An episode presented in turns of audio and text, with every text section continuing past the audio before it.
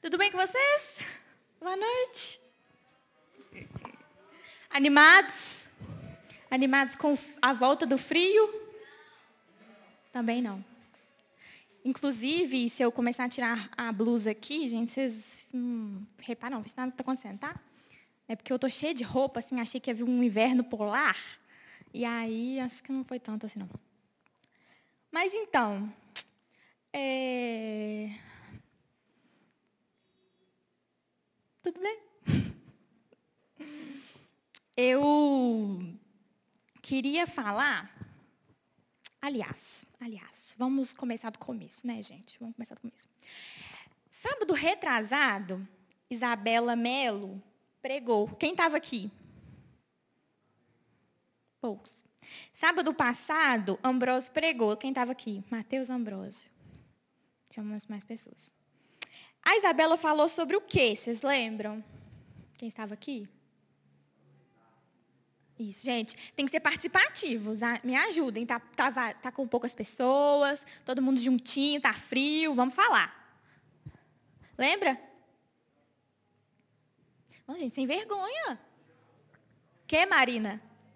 Valorizar a presença. Muito bem. Palmas para Marina.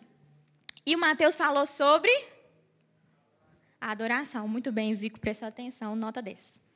Exatamente. E aí eles falaram sobre isso. E eu fiquei um pouco constrangida assim com o que eles falaram.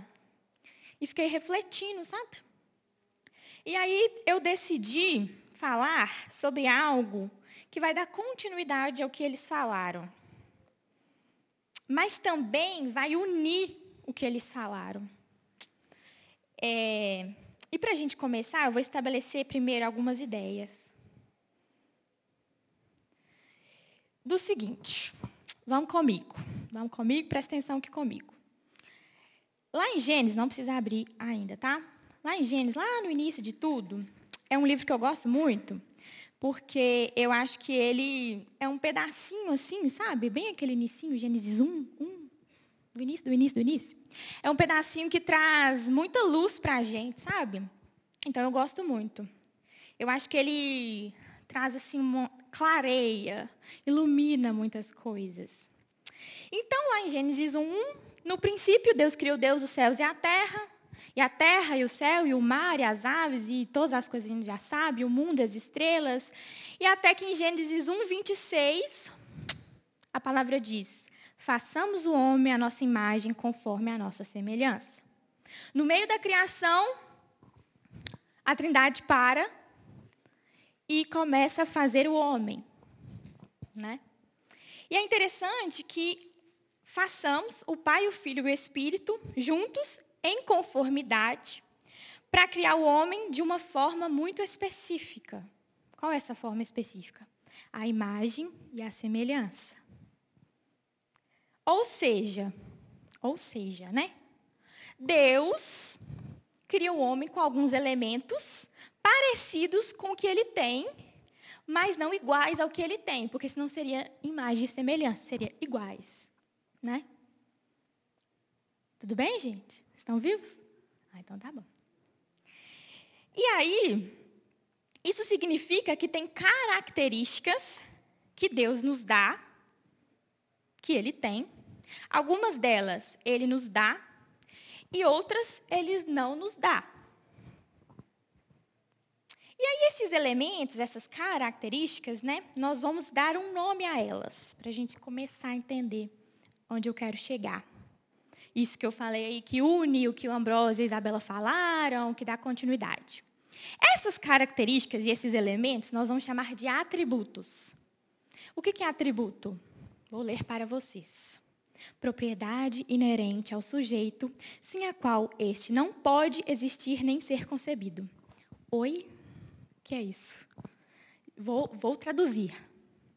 É uma coisa, é algo que sem ele você não é você. Sem ele você não é quem você é. Você é uma propriedade do sujeito sem a qual ele não pode existir. Ou seja, ele só é aquilo que ele é porque ele tem aquilo ali. E aí, para ficar melhor o exemplo, vou dar o exemplo da água. Sempre falo da água, né, gente? Da água. A água é o quê? H2O. Se a água fosse só O, ela não ia ser H2O, ela ia ser O, ou seja, ela ia ser oxigênio, ela não ia ser ela mesma. Entendeu? Então, ela só é água porque ela tem atributos que fazem ela ser água, que é 2H e um O. Para complementar esse conceito, essa ideia de atributo, também é, além de ser algo que eu falei, né, que só, só que é inerente à pessoa, que ela tem e faz ela ser, a pessoa ou algo também, é uma qualidade que vai distinguir o indivíduo do conjunto. Então, um exemplo da água, voltando. A água só é água porque ela é diferente, ela é distinta dos outros, das outras matérias, pela sua composição. Então, relembrando aí as biologias, químicas e físicas, trazendo de volta para Gênesis, novamente, o homem só é homem por ter atributos que Deus deu a ele e por isso ele se distingue das demais criações. Ou seja, Deus tira dele elementos, atributos, dá alguns aos homens, ao homem, e faz, isso faz com que o homem seja homem, e ao mesmo tempo ele se distingue do resto da criação por ter esses atributos. E Deus, da mesma forma, é Deus por ter atributos que são apenas dele, e ele se distingue não da criação, mas de todo o resto existente. Ou seja, ou seja, esses atributos que a gente está falando aqui, Deus deu ao homem, a gente chama de atributos comunicáveis. O que isso significa? Que Deus comunicou, deu, compartilhou com o homem Tirou da sua essência, do seu caráter, soprou e deu para o homem. Colocou isso em nós. E por isso nós somos a imagem, nós somos a semelhança, porque nós temos atributos que ele nos deu. Ao mesmo tempo, existem atributos que são apenas de Deus, que ele não compartilhou conosco. E aí a gente chama de atributos não comunicáveis, que ele não comunicou, que são só dele, só dele, exclusivamente dele. E é por isso, por conta disso, exatamente isso, esses atributos de Deus, que são apenas de Deus, que Ele não compartilhou conosco, que mostra completamente a perfeição, a grandeza e o poder de Deus. E Ele, Ele, Deus, está numa categoria tão distinta, lembra que eu falei que é separado? que é diferente dos demais, numa categoria tão distinta e tão separada, por ter atributos que só ele tem, que ele está sozinho num patamar elevado, onde só ele está lá e ninguém mais pode estar tá lá. Ele está num lugar que só ele pode estar. Não tem como o homem ou qualquer criação estar nesse lugar dele, porque só ele tem os atributos que o faz estar nesse lugar separado e distinto de todos. Ele é distinto de toda a existência, enquanto nós somos distintos de toda a criação. E aí, esses atributos vão nos ajudar em quê, Mariana? O que você está querendo chegar, minha filha? Falando tanto de coisa, estou ficando maluco. Calma, gente, eu também fiquei. Quando Deus começou a falar comigo, eu também falei, que? Não estou entendendo nada. Onde o Senhor quer chegar? E eu fiquei com temor de falar sobre isso, porque eu falei, Deus, é um assunto, sei lá, meio complexo. E da continuidade que eles estão falando. Mas, sabe, parecia tão real. Deus falou, vai e fala sobre isso. É sobre isso que eu quero que você fale. E eu fiquei assim num dilema, fazia um trem, pensava outra coisa. Aí chegava, Cláudio, você está entendendo? Ele, ah, mais ou menos. E eu falava um trem e dava um exemplo e o negócio não. Enfim. Até que eu falei, Deus, se o Senhor não me ensinar, se não for o teu Espírito Santo que ensina todas as coisas, eu não vou saber falar nada e vou falar uma bobeira e todo mundo vai ficar assim. Muito bom, tchau. Mas, voltando, esses atributos eles são importantes porque eles nos ajudam a entender a nossa natureza e a natureza de Deus. A nossa natureza, e a natureza de Deus. E a natureza de Deus, ela exala algo o tempo todo. Da mesma forma que a gente respira e libera CO2 e as plantas liberam oxigênio, Deus exala algo o tempo todo. E esse algo que ele exala, que emana, que sai dele, é a glória dele. E é essa glória que é dar continuidade a valorizar a presença e a adoração. Ela que une as duas coisas. Ela que faz com que tudo aconteça. É só por causa dela que tudo é. E é sobre ela que eu quero falar. É sobre ela que eu quero falar. Mas afinal de contas, tá, vamos falar sobre glória, mas afinal de contas, o que é glória? Lá vai de novo, nós, seres humanos, queremos conceituar tudo. Gente, eu sou essa, que quando não entende um trem, vai lá no Google, no dicionário e fala o que é não sei o quê. Fica tentando entender. Só que tá aí um outro problema. A primeira coisa sobre glória é, é impossível de definir, é impossível de conceituar a glória. E agora? Como eu vou entender se eu não sei definir, se eu não sei conceituar, se eu não sei falar o que é? Como? É difícil para a gente conceituar, definir e dar nome, pegar, pegar o significado, porque é grande demais para a gente. Como eu vou dar nome, definir algo que, sei lá, é muito.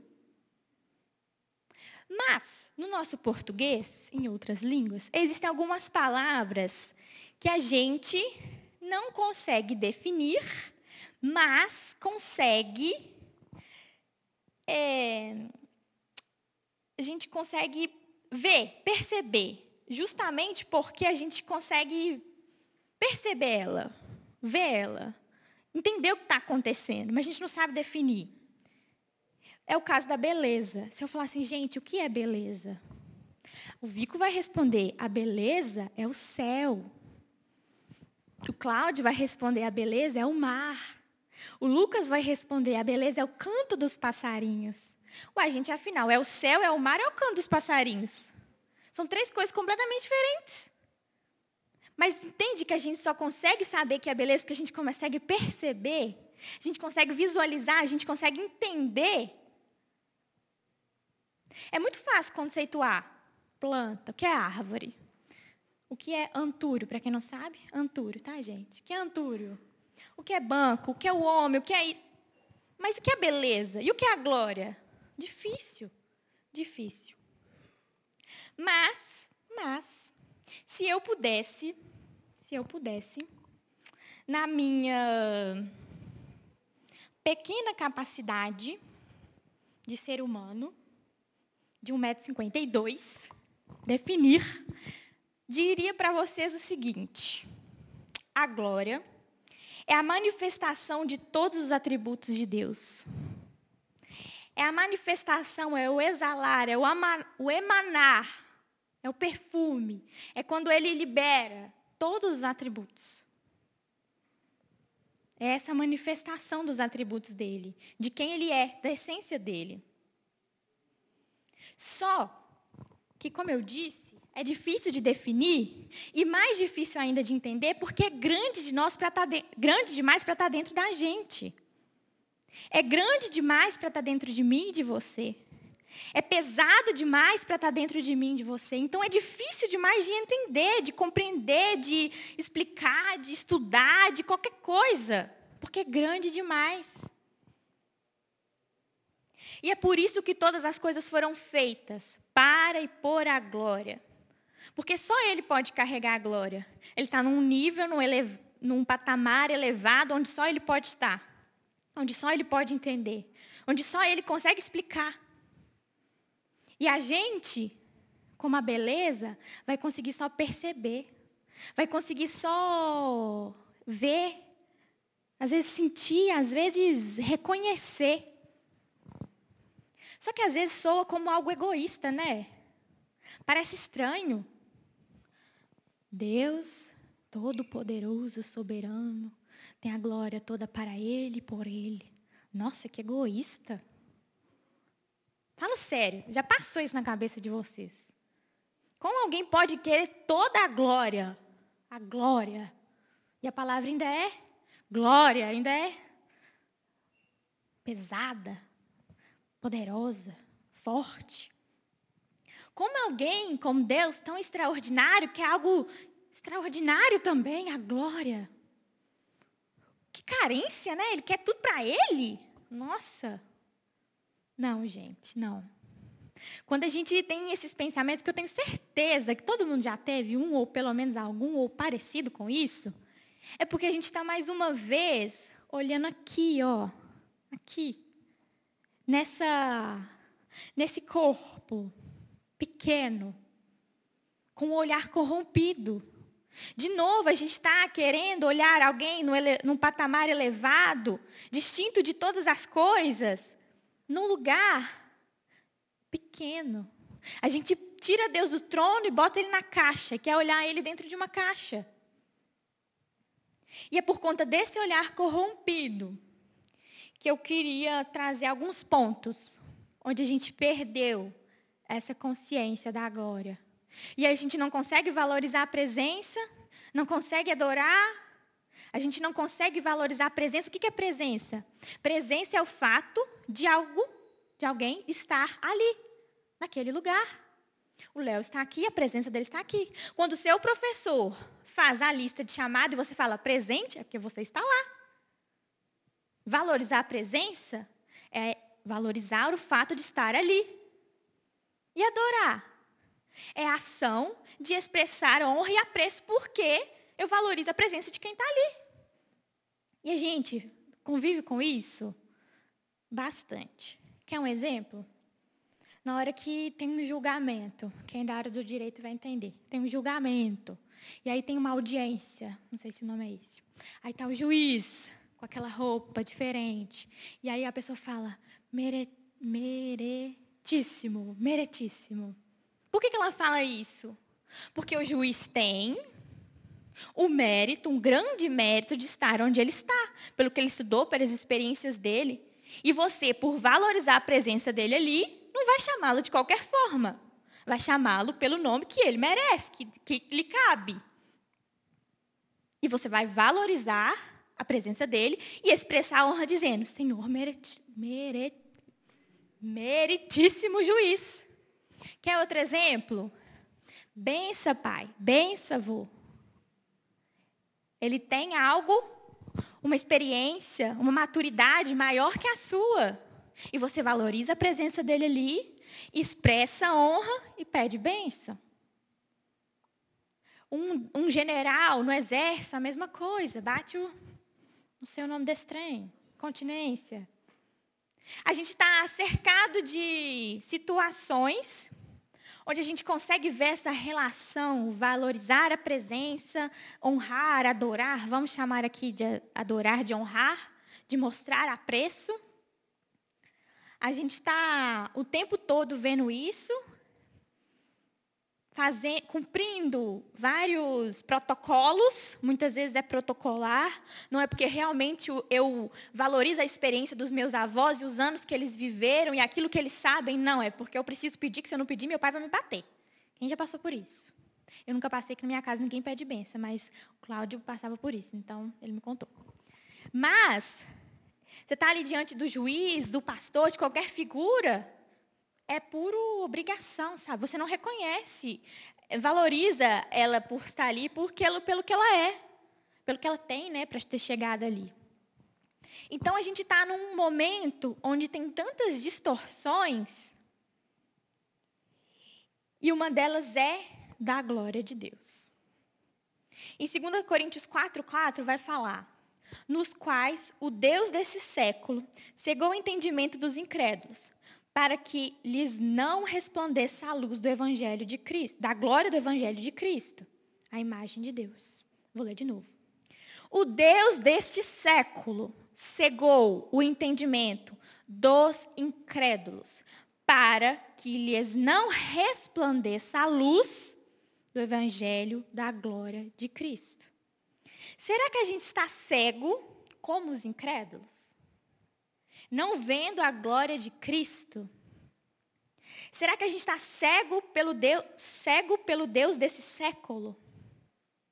Será que o Deus desse século tem cegado, nos cegado, a ponto de não vermos a luz, ou seja, a verdade, ou clarear o entendimento, o conhecimento, a percepção da glória de Cristo? Será que o hedonismo, o prazer, a minha vontade, quando eu quero, o relativismo, não, nada a ver. Não, pode, isso pode, isso não pá, isso nada a ver, pode fazer. O humanismo, eu. Eu aqui, eu ali, eu consigo, eu posso, eu faço, eu aconteço. O corporativismo, vamos trabalhar. Você acorda 5 horas da manhã e dorme 5 horas da manhã. Não dorme, não vive. O materialismo eu preciso ter. Eu preciso ter. Será que esses ismos do mundo, eles estão nos cegando? O que está acontecendo que, diante de alguém tão elevado, num patamar tão elevado, a gente não consegue dimensionar e, e perceber essa glória que emana dele? E para isso eu quero mostrar alguns pontos que a gente tem deixado para trás. Esses atributos únicos e exclusivos que Deus tem, que Ele não compartilhou com ninguém, nós temos pegado eles e colocado para nós. Como se nós estivéssemos no lugar dele. O primeiro, a primeira coisa que a gente tem esquecido, que a gente perdeu, é a consciência de uma coisa que eu chamei, tá, gente? Eu sou assim, eu dou um nome para os negócios. De criaturidade. Quando vocês verem essa palavra, nem sei se ela existe, vocês lembrem de mim. Criaturidade. O que isso significa? O ser humano perdendo a consciência de que foi criado, feito por Deus. A gente dá lugar às mentiras que dizem: não, Deus, a religião, foi inventada pelo homem para suprir as necessidades dele. Um filósofo muito conhecido, muito famoso, alguém chegou para esse filósofo e falou assim: Como eu posso saber, conhecer o Deus de um homem? E o filósofo falou assim: Nossa, mas que pergunta fácil. É só você perguntar como esse homem é. E o que ele te falar, isso é o Deus dele. Será que a gente está vivendo essa inversão da verdade? O mundo nos diz que criamos Deus à nossa imagem e semelhança, quando a palavra diz que Deus nos criou à imagem e semelhança essa falta de consciência de que somos feitos, de que somos criatura, dessa criaturidade, vai completamente contra o atributo de Deus da eternidade. Gente, ele é autoexistente. Ninguém criou Deus. E por que, que a gente continua querendo fazer como se a gente tivesse criado ele? Ah, não, porque é, em 2000 e sei lá quanto, Deus, Deus, Deus apareceu, como se Deus, se tivesse criado Deus a partir daquele momento ali e pronto, acabou. A gente tem esquecido de um Deus que é eterno, que ninguém criou, que é autoexistente, que sempre existiu e sempre vai existir. E temos nos colocado no lugar de criação, de criador, em vez de criatura. A gente perdeu essa noção. O segundo ponto é que a gente, lá em Gênesis 1, 28, não precisa abrir não, gente, fala assim, E Deus os abençoou e lhes disse: Sede fecundos, multiplicai-vos, enchei a terra e sujeitai-a. Dominai sobre os peixes do mar, sobre as aves do céu, sobre o animal, sobre o que rasteja. Deus deu ao homem ali uma capacidade administradora. E a gente pega o que Deus nos deu, essa capacidade de administrar, e coloca como dominadores. A gente inverte as coisas e nos coloca como possuidores, controladores. A gente acha que domina todas as coisas, que pode controlar tudo. As pessoas, o tempo, as circunstâncias e Deus. A gente quer controlar Deus. A gente esquece que Deus nos criou. A gente esquece que somos criatura dele, que ele que nos fez, e não nós que fizemos ele. E a gente ainda quer controlar ele da forma dele, do jeito dele. E a gente diz para Deus como ele vai fazer, quando ele vai fazer. E isso, gente, vai completamente contra o atributo de Deus, da onipotência. Só Ele tem poder, só Ele é ilimitado, só Ele faz as coisas, só Ele controla e domina tudo. Nós somos meros administradores e cuidadores do que Deus colocou nas nossas mãos, mas nós não podemos dominar as pessoas, as coisas, o tempo, e a gente tem feito isso. O terceiro ponto que a gente está perdendo é a falta da consciência da materialidade. Mais um nome. O que, que é isso? A gente está esquecendo que a gente é limitado pelo tempo e pelo espaço. A gente acha que pode estar em todos os lugares ao mesmo tempo, fazer as mil coisas ao mesmo tempo. Será? A gente acha que pode estar em dois lugares ao mesmo tempo. Eu posso estar na igreja e no WhatsApp. Eu posso estar na igreja e no Instagram. Eu posso estar no meu trabalho no Instagram. Eu posso estar no meu trabalho no Twitter. Eu posso estar conversando com fulano, com ciclano. Eu posso fazer tudo ao mesmo tempo. Por quê? Porque eu sou onipresente. Eu estou em todos os lugares. E além disso, eu sou onisciente, porque eu sei de tudo. Sei de tudo. Eu sei de todas as matérias, de todos os assuntos. Eu sei de política, eu sei de ciência, eu sei de economia, eu sei de, sei de tudo. Ah, você viu o babado do reality tal? Vi, sei. Ah, você viu não sei quem? Você... Sei. Você não pode estar longe de nada. Tudo que acontece no mundo você está sabendo. Por quê? Você tem o Twitter. Né? Então a gente tem se colocado nesse lugar de oniscientes e onipotentes. A gente faz tudo, a gente pensa tudo, a gente sabe tudo, a gente está em todos os lugares ao mesmo tempo. A gente insiste em fazer tudo, a gente quer abraçar o mundo, agradar a todos. E a gente quer saber de tudo que está acontecendo, ver tudo. E a rede social faz isso, né? Dá essa sensação de que você está acompanhando tudo que está no mundo. E isso vai contra, eu já falei, né, o atributo de Deus de onipotência e onisciência, mas a gente esquece da nossa restrição. Eu não consigo estar aqui na igreja agora e ao mesmo tempo lá, senão não faço nada direito, senão não estou nem aqui nem lá. Mas a gente quer abraçar o mundo. O próximo ponto é porque a gente se acha estável e firme demais. A gente esquece da nossa fluidez. Que hoje eu gosto de A, amanhã eu gosto de B. Que hoje eu gosto de C, amanhã eu gosto de D. Que hoje eu estou com essa roupa, amanhã eu estou com a outra. Que hoje eu estou com o cabelo de um jeito, amanhã eu estou com outro. A gente esquece que as coisas às vezes nos levam. Que a gente acaba indo para uma opinião, indo para outra. E a gente vive como se nada nos abalasse, nada. A gente suporta tudo. A gente sabe fazer tudo. A gente sabe onde a gente vai, a gente sabe o que a gente quer, a gente sabe eu sei do que eu quero, eu sei para onde vou, não, me, não precisa me atrapalhar, não. Eu sei o que eu vou fazer da minha vida. Eu tenho total controle. Eu sou estável, eu sou firme nas minhas decisões. Eu sou constante. Eu sempre sou eu mesmo. Desde sempre eu fui eu, eu sou assim.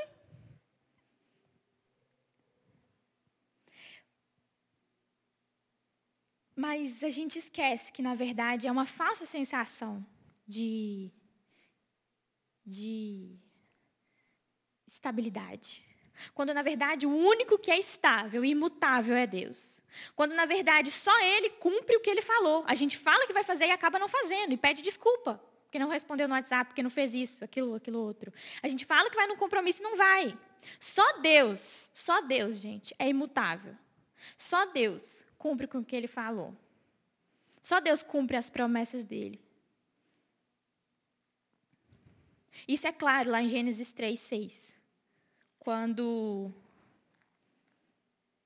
diz assim: Comeu, tomou-lhe o fruto e comeu, e também deu ao marido e ele comeu. Como assim? Eles estavam no paraíso com Deus e de repente mudam de ideia e decidem comer o fruto?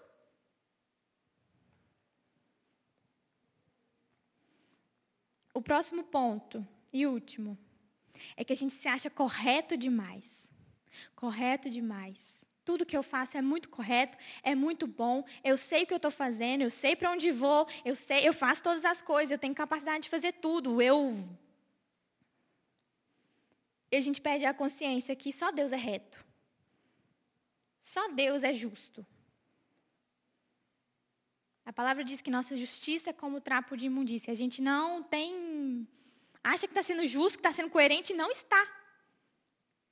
E lá em Gênesis 3, 7, diz assim: Abriram-se então os olhos de ambos, e percebendo que estavam nus, cozeram folhas de figueira e fizeram cinzas para si. Gente, o homem peca, muda completamente a rota, peca, e decide dar um jeito com a sua própria justiça peca no pecado. E ele se vê nu e decide dar um jeitinho e coser folhas de figueira, e costurar folhas de figueiras. Sendo que só Deus é capaz de resolver o problema do pecado. Só Deus é justo a ponto de resolver essa situação. Tanto que Deus depois os veste. Pega um animal, faz o primeiro sacrifício, mata, tira a pele e os cobre. E diz que da semente da mulher viria alguém que esmagaria a cabeça da serpente. E resolve o problema do pecado. Eu vou trazer alguém que vai morrer por vocês e que vai resolver. Porque a condenação era de vocês. Mas a gente se acha justo demais e quer resolver até esse problema.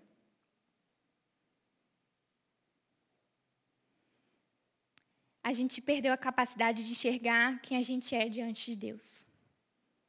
A gente acha que a glória, que esse perfume, isso que a gente libera,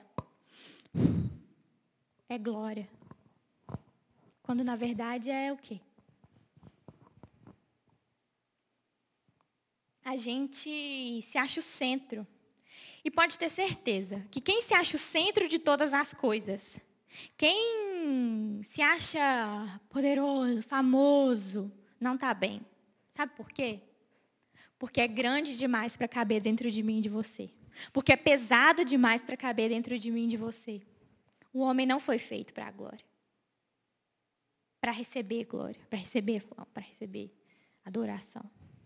Nós fomos criados para a glória, para dar glória, mas não para receber essa glória. E quando a gente decide estar nesse lugar distorcido, nesse lugar onde deveria estar Deus, nesse patamar elevado, a gente não aguenta. A gente não aguenta. Porque a gente não tem todos os atributos que ele tem. Ele compartilhou conosco alguns atributos dele e não todos. Por isso que ele é o que ele é e nós somos o que nós somos. E a gente tem perdido completamente a consciência de que nós somos humanos e Ele é Deus, vamos dizer assim. E temos colocado o nosso dedinho em tudo, quando na verdade tinha que ser a mão de Deus. A gente tem colocado o nosso dedo em todas as áreas, na profissão, no trabalho, onde quer que a gente vá, a gente quer controlar e dominar tudo e fazer tudo. E esquece que Deus é Deus. E é por isso que é tão difícil valorizar a presença dele. Porque, poxa, se eu entendo Quão grande é, quão poderoso é, justo, onisciente, onipresente, onipotente, imutável, eterno. Eu preciso valorizar a presença. Eu preciso valorizar essa presença. Eu preciso. Eu preciso valorizar o fato da existência dele, o fato dele estar aqui, o fato dele ser ele. E eu preciso agir em expressão, em honra e apreço a essa presença. Não tem como dizer que valoriza a presença e não agir para valorizar a presença. As coisas andam juntas. Não tem como dizer que eu valorizo fulano de tal se eu não chego até ele e falo: Oi, tudo bem? Como é que você está? Mostro. Não, não tem como. Só Deus aguenta a glória, nós não. Porque Ele tem o que nós não temos. Deus tem os atributos que fazem Ele Deus, que não compartilhou conosco. Nós temos invertido os papéis e nos colocamos no patamar mais elevado. Tiramos Deus do trono, Afinal de contas, eu sou filho de um rei. E eu vou herdar todas as suas promessas. Ou seja, eu vou suceder o trono, né? Se eu sou filho de um rei que assenta num trono e eu vou herdar todas as promessas dele, eu sou sucessor do trono. Mas o evangelho é de um reino onde o rei assenta no trono. E os filhos desse rei nunca vão assentar no trono dele. Nunca. No trono dele não tem como. Podemos assentar em outros tronos, talvez, mas no dele, não. Só que a gente tem agido como se fôssemos sucessores. Ele vai morrer e daqui a pouco eu vou estar lá. Então eu posso estar no lugar de justiça. Eu posso estar no lugar de onipresença. Eu posso estar no lugar de eternidade. Eu posso estar nesses lugares onde só Deus está.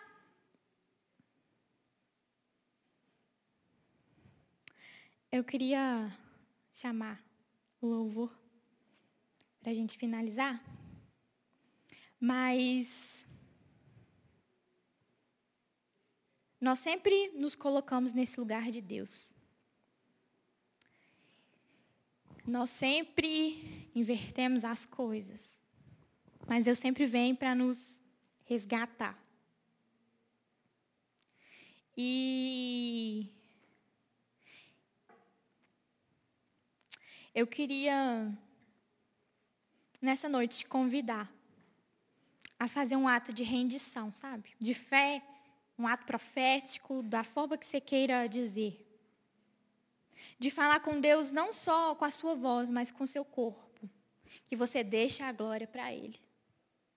Porque quando a gente valoriza a presença, a existência de alguém ali, o fato da existência de alguém ali, a gente age em acordo a essa valorização e expressa honra e expressa apreço. E aí não tem como a gente ficar da mesma forma. Não tem como você não se render, não se humilhar, não se ajoelhar. Não tem como. Porque você mostra que você valoriza.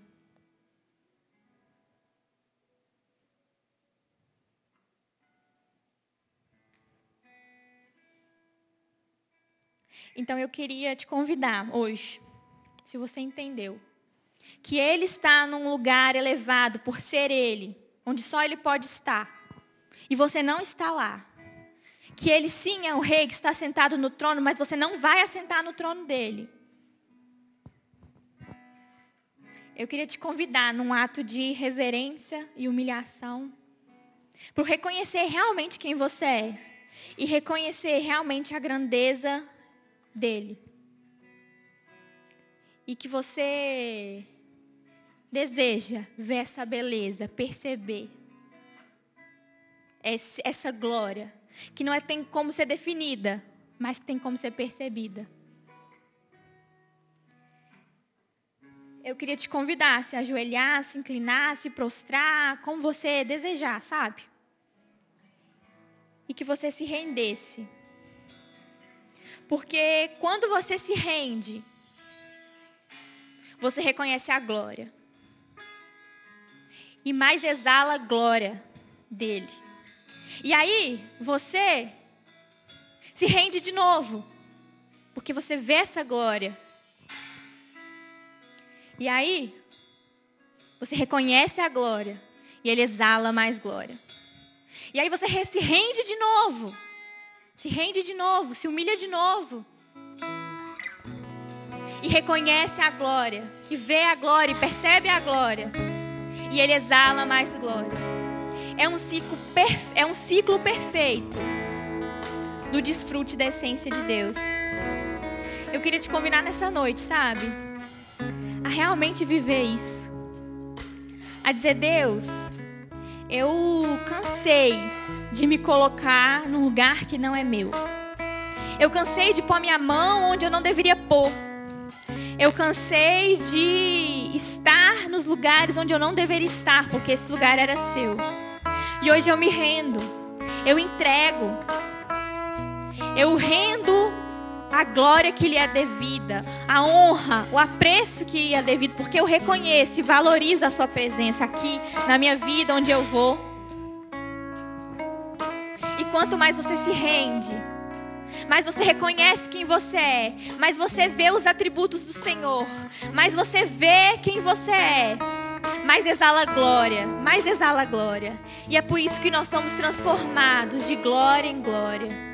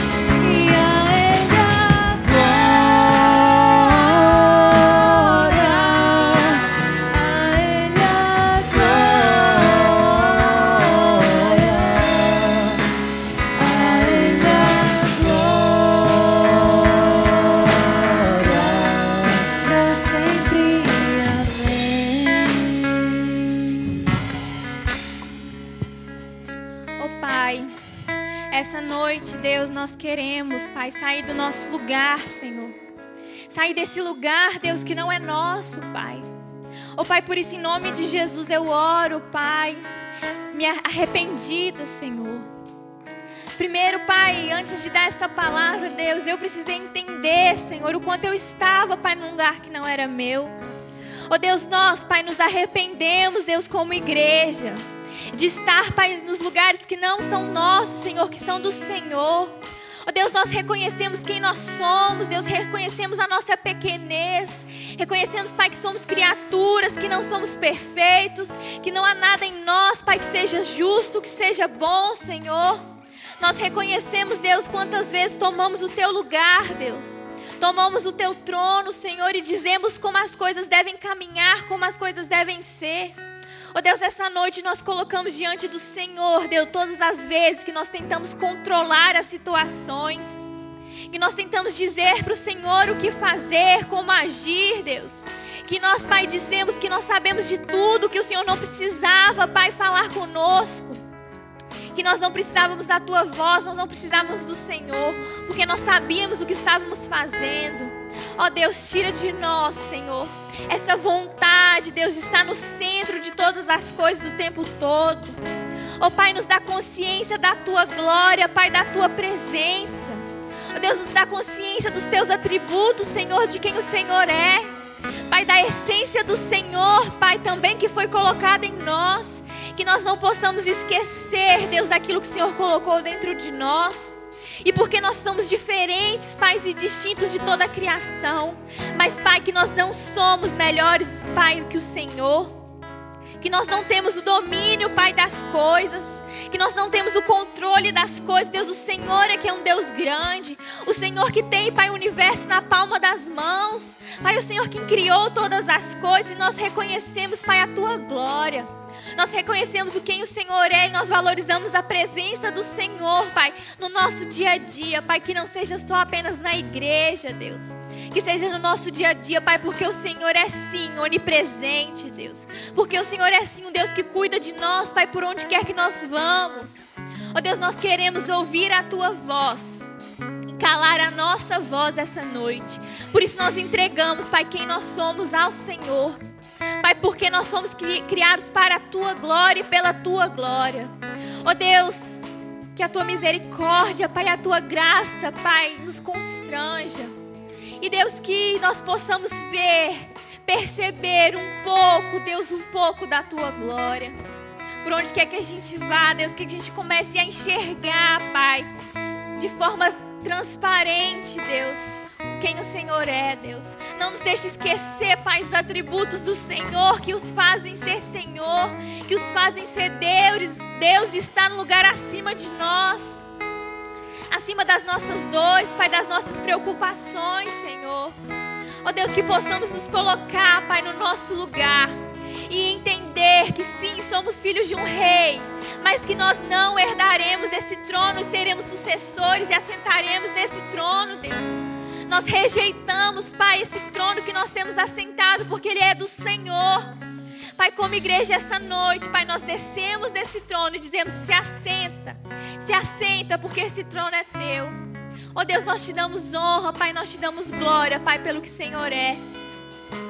Em nome de Jesus, Deus, trabalhe em nós, Pai. Trabalhe em nós, Espírito Santo, para que a gente possa ser constrangido, Deus, com a tua natureza, Deus com quem o Senhor é, Deus, com os teus atributos, Deus. Nos faz conhecer a cada dia anseio, Pai. Coloca anseio no nosso coração, Pai, de te reconhecer. Pai, porque quando nós reconhecemos o Senhor, nós reconhecemos quem nós somos e nos rendemos. E quando nós nos rendemos, Senhor, nós conhecemos mais a tua glória. O Senhor libera mais glória e nós somos transformados, Deus, de glória em glória. Porque a cada porção, Deus, que nós somos revelados do Senhor, Deus, nós temos revelados de quem o Senhor é, Deus, nós somos transformados. Porque nós entendemos, Pai, o quão pequeno nós somos. Oh, Pai, em nome de Jesus, que essa palavra, Pai, venha ecoar em nossas vidas, Deus. Todos os dias, Pai, em nome de Jesus.